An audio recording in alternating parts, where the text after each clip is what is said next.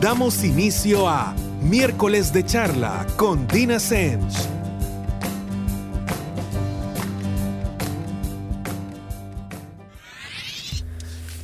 Buenas noches a todos y bienvenidos a otro miércoles más de charla con Dina Semch. Para quienes nunca han escuchado el programa, o por lo menos no desde el principio, mi nombre es Dina Semch y soy psicóloga de adolescentes, adultos y parejas. Además, soy activista por la salud mental, que precisamente implica hacer uso de espacios como el que hoy nos da Radio Femenina para hablar de diversos temas que tienen muchísima relación con nuestra salud mental. En mi caso, lo hablo desde la psicología que precisamente es mi quehacer y por ende mi punto de partida para estos temas. Pero recuerden que este programa no se trata de alquilarles mis verdades, de convencerlos de algo, de venderles una historia o de lavarles el cerebro, sino simple y sencillamente de poner información sobre la mesa para que ustedes la analicen, la contemplen, tomen lo que les sirve, la tropicalicen y lo que no, pues lo descarten. Recuerden que aunque escuchen durante estos minutos. Puntos de vista que tal vez no hayan contemplado o aún vayan en contra de lo que ustedes piensan.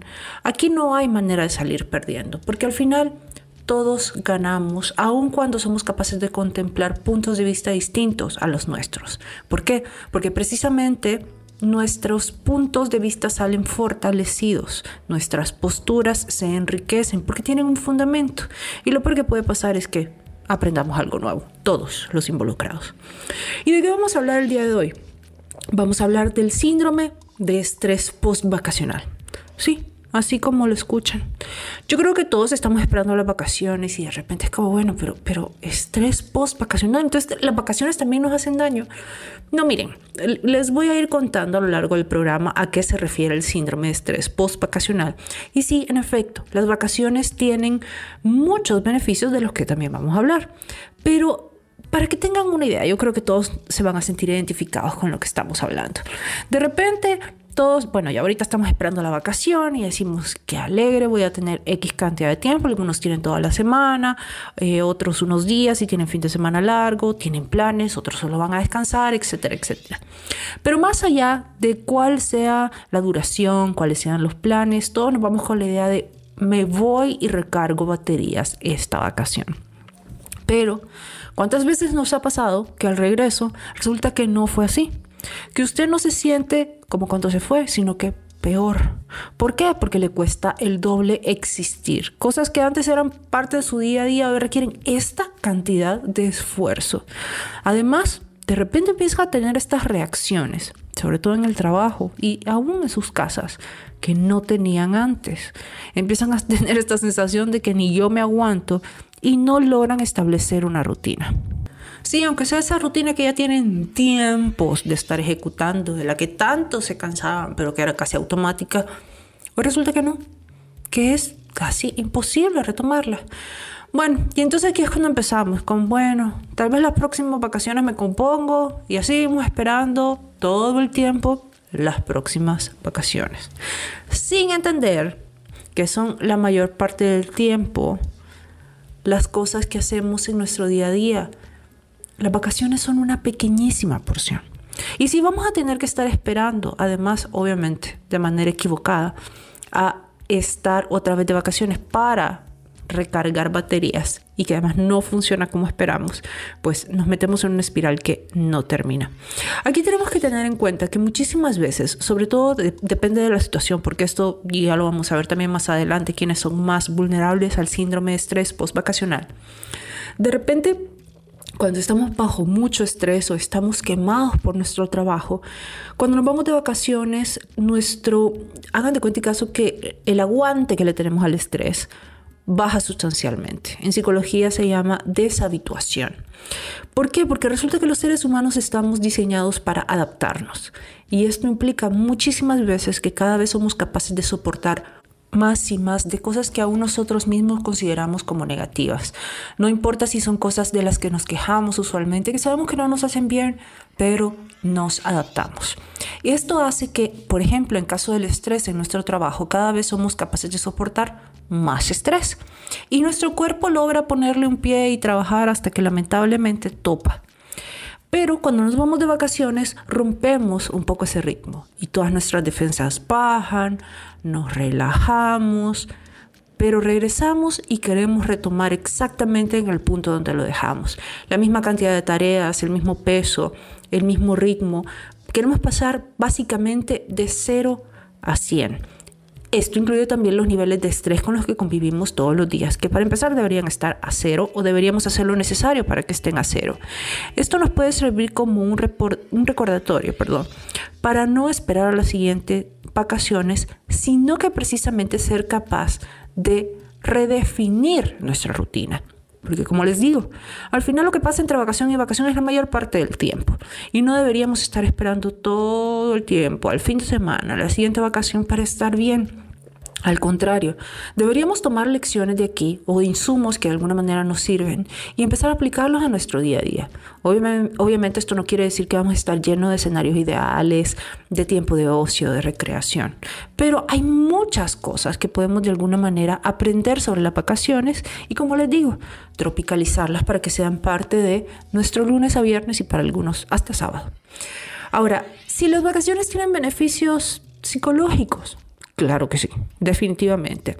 Para empezar, tienen como objetivo, si, si funcionan bien, desconectarnos mentalmente de nuestro día a día. Esto, como les decía, también nos permite reducir el estrés, que en este caso se vuelve un arma de doble filo.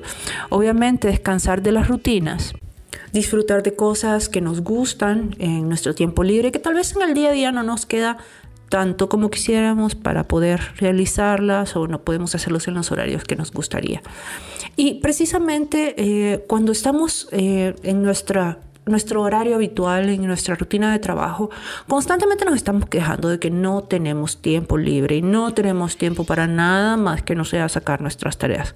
Lo cual para empezar creo que no debería ser así. Creo que deberíamos, a pesar de no tener el tiempo ideal, el tiempo perfectamente adecuado, sí deberíamos hacer un poquito de tiempo en el día a día. Pero de repente estamos poniendo excusas y las vacaciones nos ayudan a nosotros a terminar con esas excusas. Otra de las funciones eh, de las vacaciones es que nos permite también renovar energías para todo lo que viene para el otro periodo. También nos permite sentarnos un momento, hacernos preguntas, evaluar cómo vamos, cómo nos sentimos, reconectar un poquito con eh, nuestro mundo interior y también disfrutar de estas cosas cotidianas, pero que de repente hacemos con más calma o les estamos poniendo más atención. Esto también implica que comemos de manera distinta, los horarios son un poco diferentes, actuamos en general más relajado y de repente. Todo lo anterior precisamente es lo que hace tan retador volver a una rutina. Creo que esto también tiene mucho que ver y, esto es una diferencia de personalidad, qué tan a gusto nos sentimos con rutinas establecidas o qué tan peleados estamos.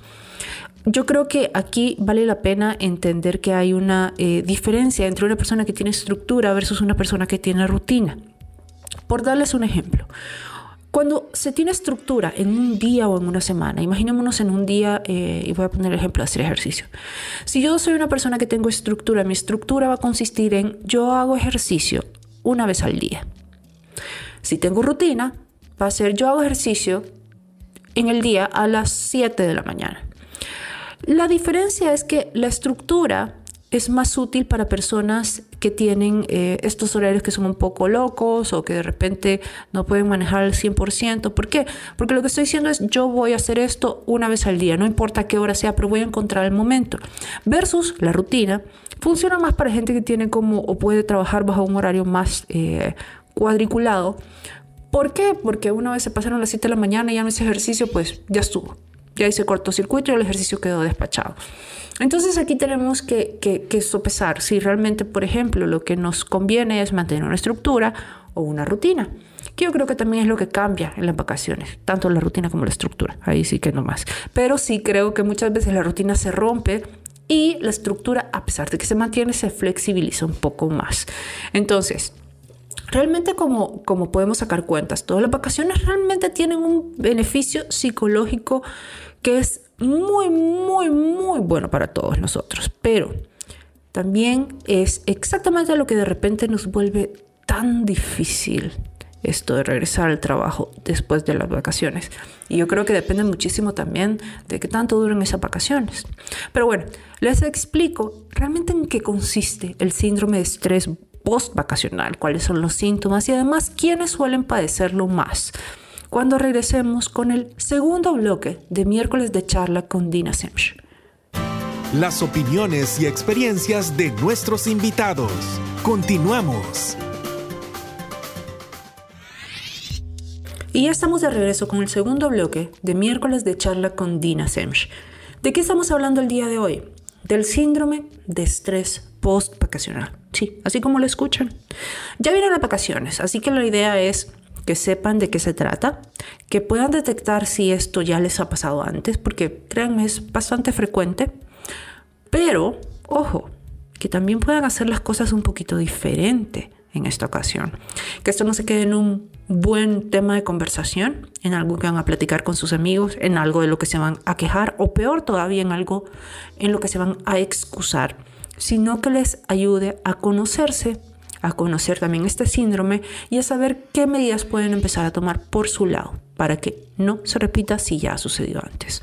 Bueno, Fíjense que cuando hablamos de salud mental, que, saben que es la situación medular en este programa, uno de los indicadores más importantes de bienestar desde el punto de vista psicológico es qué tan capaces somos todos de adaptarnos al entorno o a la situación en la que nos encontramos. Pero de repente cuando esa adaptación por alguna razón se ve truncada, o de alguna manera hay problemas, hay dificultades para, la persona que está en esa situación suele sentir malestar, malestar psicológico, malestar emocional y muchas veces puede llegar a ser hasta malestar físico. Es cuando hablamos de las somatizaciones. Fíjense que precisamente cuando muchas personas regresan de las vacaciones, es uno de los momentos en los que medimos nuestra capacidad de adaptarnos a lo que hacemos. Y sí, o sea, obviamente es, es un reto, un, reto adaptativo, llamémoslo así. Obviamente, eh, muchas personas pueden empezar a sentirse súper melancólicos, a estar constantemente pensando en cómo se sentían en las vacaciones, en lo feliz que estaban, a dónde estaban, con quiénes estaban, qué estaban haciendo, y pasan más metidos ahí en su cabeza que en lo que está pasando actualmente. También de repente es como que psicológicamente se trabaran psicológicamente no pueden adaptarse, no logran meterse en la rutina, no logran retomar las actividades y además uno anda de malas pulgas. De repente, esto puede pasar al inicio, al regresar de vacaciones, como les digo, como eh, un traslape, un momento de adaptarnos. Pero cuando esta situación ya empieza a prolongarse o, por otro lado, a ser muy intensa, aquí es cuando estamos hablando del síndrome de estrés post-vacacional. Ahora, el síndrome de estrés post-vacacional, como cualquier síndrome, tiene varios síntomas. Primero, la persona que lo padece puede sentir, por ejemplo, un bajón sustancial en su estado de ánimo. Puede también sentirse ansioso o, o como constantemente con esta sensación de angustia, enojado, irritable, inquieto, inseguro, con problemas sustanciales para concentrarse o para mantener la concentración y además con alteraciones en el sueño, ya sea porque mucho duerme o porque no puede dormir o tiene problemas durante el sueño. Y en otros casos pueden haber también síntomas eh, muy parecidos a los que se dan en una depresión, como apatía, falta de interés, falta de motivación, por ejemplo, falta de energía. Y aquí es donde les digo que esto puede llegar precisamente a ser tanto un problema que vienen todas las manifestaciones físicas o somatizaciones. Que, por ejemplo, aquí tenemos, eh, les decía, la falta de energía, pero esto puede manifestarse físicamente en cansancio, como que hubieran hecho un esfuerzo enorme. Y mucha gente que dice, bueno, voy a descansar porque tal vez quede cansado de las vacaciones. Y descansa y peor se siente. También puede haber variaciones en el apetito, náuseas, problemas estomacales. Yo creo que los problemas estomacales siempre son eh, una manifestación de que algo psicológicamente no está bien, por eso le dicen a nuestro estómago el segundo cerebro. Eh, y también puede haber, por ejemplo, situación como esta sensación de frío, la gente describe frío que viene desde adentro, o sudoración. Idealmente, todos estos síntomas, como les digo, pueden aparecer cuando retomamos el trabajo, pero, pero, realmente deberían restablecerse cuando empezamos a, retomar nuestra rutina, cuando empezamos a adecuarnos a eh, el horario de trabajo, al horario que implican todas nuestras actividades de adulto promedio. Eh, sin embargo, cuando esto no es así, cuando no empezamos a experimentar esa adaptación y este síndrome se alarga, ahí sí viene un problema que puede derivar en un trastorno adaptativo o en un trastorno afectivo, que es obviamente estacional en este caso, que eh, es pasajero pero debe atenderse. Ahora, de repente, yo sé que se estarán preguntando si hay diferencia entre eh, quienes padecen o quienes tienen mayor tendencia a padecer eh, el síndrome postvacacional. Y fíjense que sí, eh, realmente suele suceder en X rango de años, de edades, en X tipo de persona.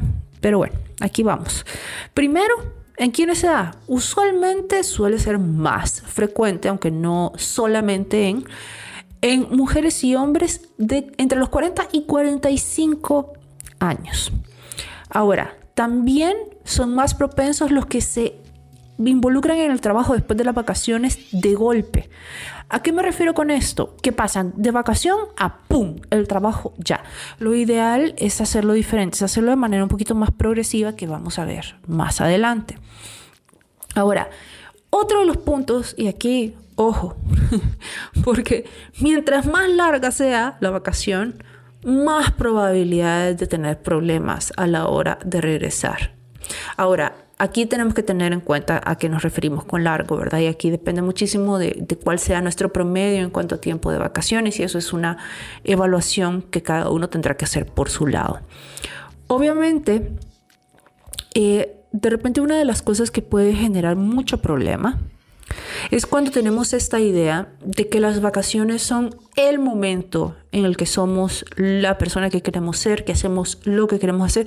Es como que de alguna manera asociáramos las vacaciones, el periodo vacacional, no importa cuánto dure, a nuestro culmen de bienestar. Es como que ahí estamos bien y no podemos estar así de bien en ningún otro lado ni en ningún otro momento de nuestra vida.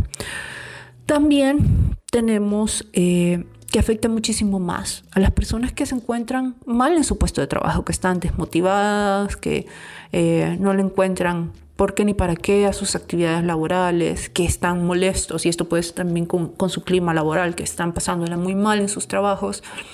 Y me imagino que muchos de ustedes han oído el, síndrome de burnout eh, o de trabajador quemado. Precisamente quienes lo sufren tienden a padecer un síndrome post-vacacional mucho más marcado y del que les cuesta muchísimo salir. Este es uno de los indicadores en este caso de burnout y, yo creo que es una de las situaciones que hay que atender. ¿Por qué? Porque realmente si lo padecen, el síndrome post-vacacional se vuelve como un síntoma de porque nunca llegan a la parte donde se adaptan, donde retoman, donde empiezan a sentirse con energía, donde se sienten motivados por el trabajo, etcétera, etcétera. Y obviamente, como les decía, trabajo es eso que pasa entre vacación y vacación y eso es la mayor parte del tiempo. Realmente deberíamos hacer el ejercicio de sentirnos bien en el día a día. No deberíamos estar esperando que eso pasara de tal hora a tal hora. Eh, no debería eh, estar esperando nadie que eso pasara los fines de semana o las vacaciones. Y yo sé, entiendo. Cada quien aquí está viviendo esta experiencia, aún la situación laboral, desde esquinas diferentes. Sé que muchos de ustedes tal vez tienen trabajos en condiciones bien complicadas. Otros de ustedes no lo disfrutan ni mínimamente, pero necesitan el ingreso. Muchos otros están peleando con situaciones súper retadoras en el trabajo. Y todo eso no lo estoy dejando de lado. Ni tampoco les estoy diciendo, piensen en lo lindo y ya eso desaparece. No, los dolores de cabeza van a seguir siendo dolores de cabeza. Aquí solo es el tema que les repito siempre implica precisamente aprender a ser realistas. Y en este caso, por ejemplo, cuando hablamos del trabajo y de las vacaciones, quiere decir que sí, en el día a día nos pasan cosas buenas, cosas que deberíamos ser capaces de identificar y agradecer, que deberían ser capaces de sacarnos una sonrisa, así como las malas nos sacan dolores de cabeza. Y muchas veces las perdemos de vista, nos están desfilando constantemente en las narices y nosotros no nos enteramos. La idea aquí es ser capaces de poner atención y de poner atención de manera realista, de manera eh, equilibrada no agradeciendo solo cuando nos ganemos la lotería, sino agradeciendo muchas de esas cosas que damos por sentadas. Y precisamente por eso les voy a hablar, pero cuando regresemos, de qué podemos hacer para gestionar esta adaptación, para que no importa si hemos de alguna forma experimentado un poquito de síndrome de estrés post vacacional o muchísimo, esta este regreso al trabajo y estas vacaciones, hagamos las cosas un poquito diferente para que el resultado sea diferente y que al final ustedes puedan percibir un mayor bienestar de todo esto, incluyendo un mayor bienestar para su salud mental. Pero bueno, vamos con eso cuando regresemos con el tercer bloque de miércoles de charla con Dina Semch. Este tema continuará. No nos cambie.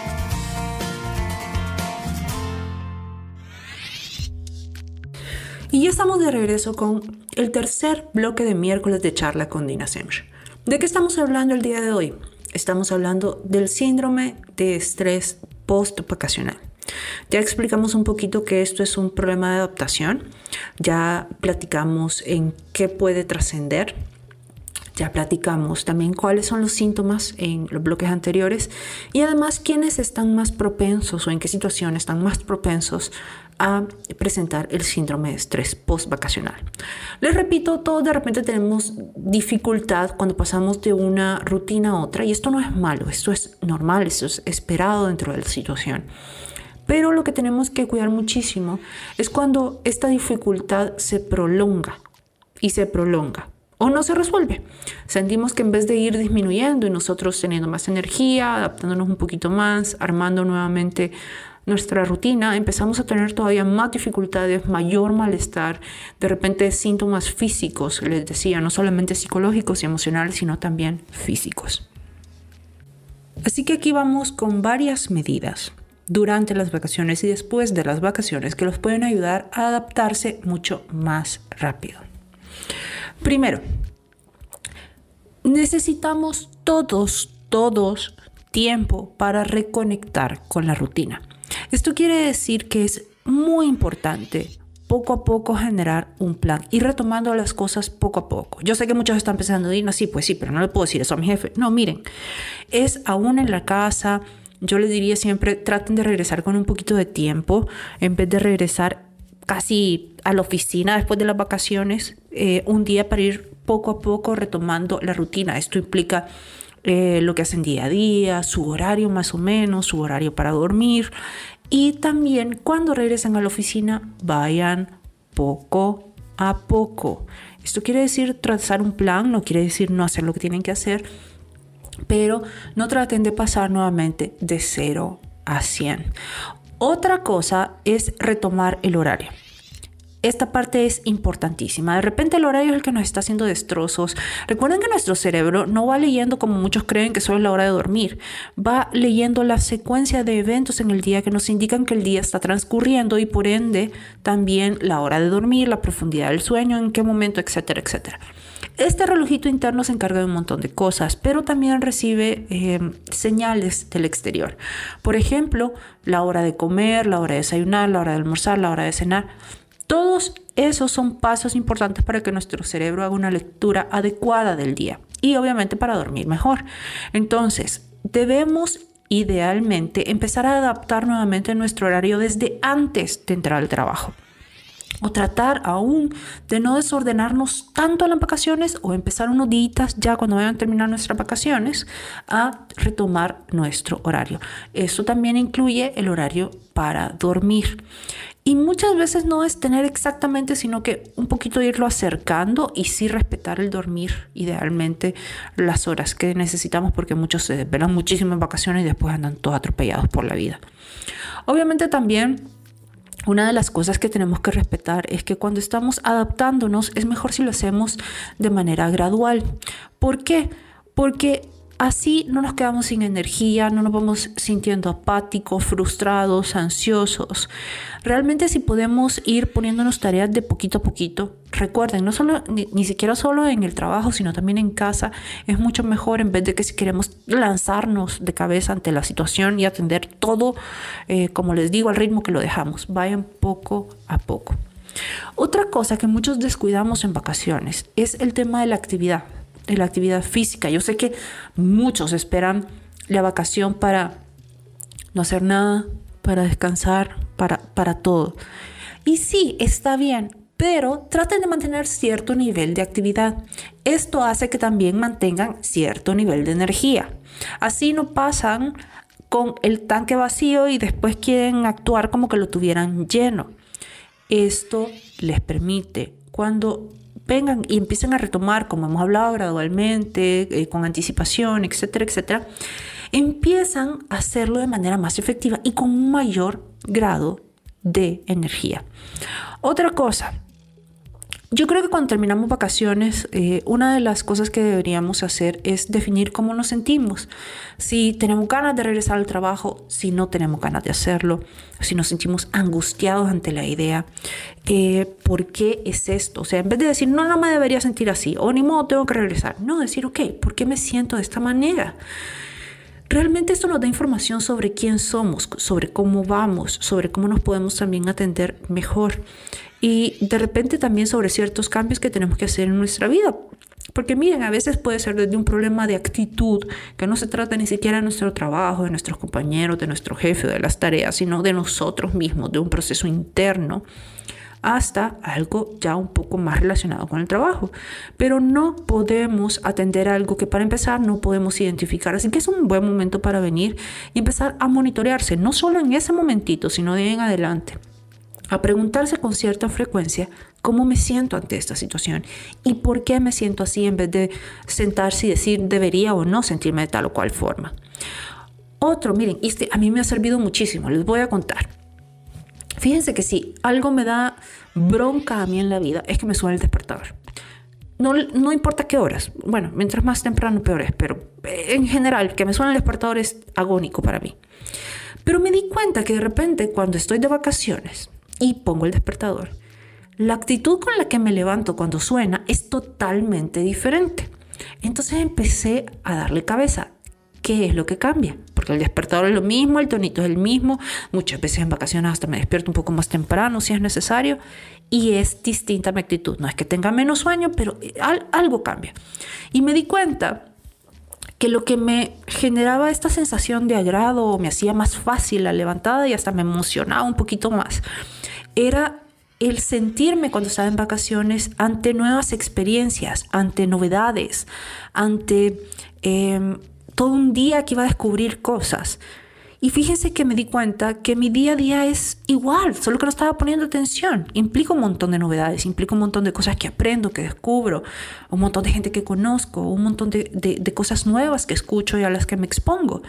Entonces, de repente empecé solo a poner más atención en eso en el día a día y me ayudó muchísimo. Entonces, de repente cuando hay cosas que nos hacen bien en vacaciones, deberíamos preguntar por qué me hace bien y cómo lo puedo replicar en el día a día. Como les repito, obviamente no en su versión magnífica y con los astros y planetas alineados a mi favor, sino que una versión más en medio de toda mi rutina, de todas las cosas que, como les digo, como adulto promedio tenemos que hacer. Ahora, otra cosa que no es mala, porque de verdad no es mala y creo que, hasta cierto punto nos llena de gasolina, es el tema de planificar nuestras próximas vacaciones. Y miren, a veces la gente dice, no, pero es que ya gasté. Miren, esto es un poquito soñar y empezar a decir, ok, ¿cómo podría hacer esto? Porque al final, si no, tenemos esta sensación de que somos un hámster dentro de estas rueditas que no va para ningún lado y que trabaja para pagar recibos y punto. No, realmente el, definir nuestras siguientes vacaciones, no importa qué queramos hacer con ellas, no importa con quién, no importa cómo, etcétera, etcétera, solo esto de soñar nos mantiene motivados. Obviamente, mientras más capaces seamos de aterrizar esos sueños, pues mejor. Otro punto importante, ténganse paciencia. No sean agresivos con ustedes mismos, no sean exigentes de manera absurda. Acuérdense que adaptarse toma unos días Y puede que al principio haya cierto malestar, pero, pero, solo son unos días. Obviamente, si esta sensación no empieza a ceder en unos días o, por otro lado, se intensifica, entonces sí es importante que busque ayuda profesional si no lo puede em, resolver por su cuenta. También una de las cosas que, que no hace mal es recordar las vacaciones. No todo el tiempo, no cuando está trabajando, pero cuando tiene momentitos, acordarse que tanto valió la pena ese esfuerzo de llegar a las vacaciones y el cambio de rutina. Y muchas veces cuando uno hasta ve el cambio de rutina, de repente agradece haber regresado a la rutina. Y eh, miren, de esta soy súper amiga yo porque muchos sabrán que tengo esta bronca con los lunes. Fíjense que cuando uno regresa de vacaciones, si ustedes pueden evitar trabajar el lunes, así como lo escuchan, arrancar martes en vez de lunes. Pero ojo, eh, habiendo llegado el domingo, no crean que para ir el lunes. Si pueden evitar trabajar desde lunes, es mejor, porque precisamente eso les permite un arranque gradual, además una semana más corta, que hace que la adaptación sea más fácil. Le digo esto porque muchas veces eh, muchos de ustedes pueden planear sus tiempos de vacaciones, entonces sería fantástico si en ese tiempo de vacación siempre incluyen el lunes para empezar martes. Ojo, cuando estamos hablando del síndrome post-vacacional. Este no debería durar más de 15 días. En esos 15 días se deberían gradualmente ir resolviendo todas las sensaciones que hemos hablado, el malestar, y deberíamos poder ser capaces de incorporarnos a la rutina sin estos costos que, que ya mencionamos. Si no es así, recuerden que esto puede ser síntoma y no solo síntoma, sino terreno fértil para una serie de otras situaciones que son un poco más retadoras. Busquen ayuda profesional que este puede ser una alerta, un recordatorio de que algo no está bien y mucho mejor resolverlo cuando realmente todavía no ha llegado a ser un problema gravísimo. Bueno, espero que esta información les haya sido de utilidad o les vaya a ser de utilidad durante las vacaciones y regresar de ellas para disminuir el síndrome post-vacacional para quienes lo padecen o han padecido y para quienes no, que ya sepan también cómo cuidarse y qué observar, cómo monitorearse. Recuerden que si quieren saber más información, pueden visitar mis redes sociales. Me encuentran en mi página de Facebook como Dina Semch Psicóloga y de la misma manera en mi cuenta de Instagram. Recuerden, yo sé que el Semch es, un poco enchivolado, se deletrea S-E-M-S-C-H. Pero si no, pueden poner Dina Psicóloga, igual les voy a aparecer. También si quieren alguna información sobre citas o sobre la clínica, pueden llamar al 2264 5212. Y para los que no les gusta hablar por teléfono, pueden escribir por WhatsApp al 74819977. Nos escuchamos el próximo miércoles en otro miércoles de charla con Dina Semch. Hasta pronto. Miércoles de charla con Dina Semch. Un tema por reflexionar, opiniones, conceptos y puntos de vista que expresar, partiendo desde la óptica de la psicología Sintonícenos el próximo miércoles por Radio Femenina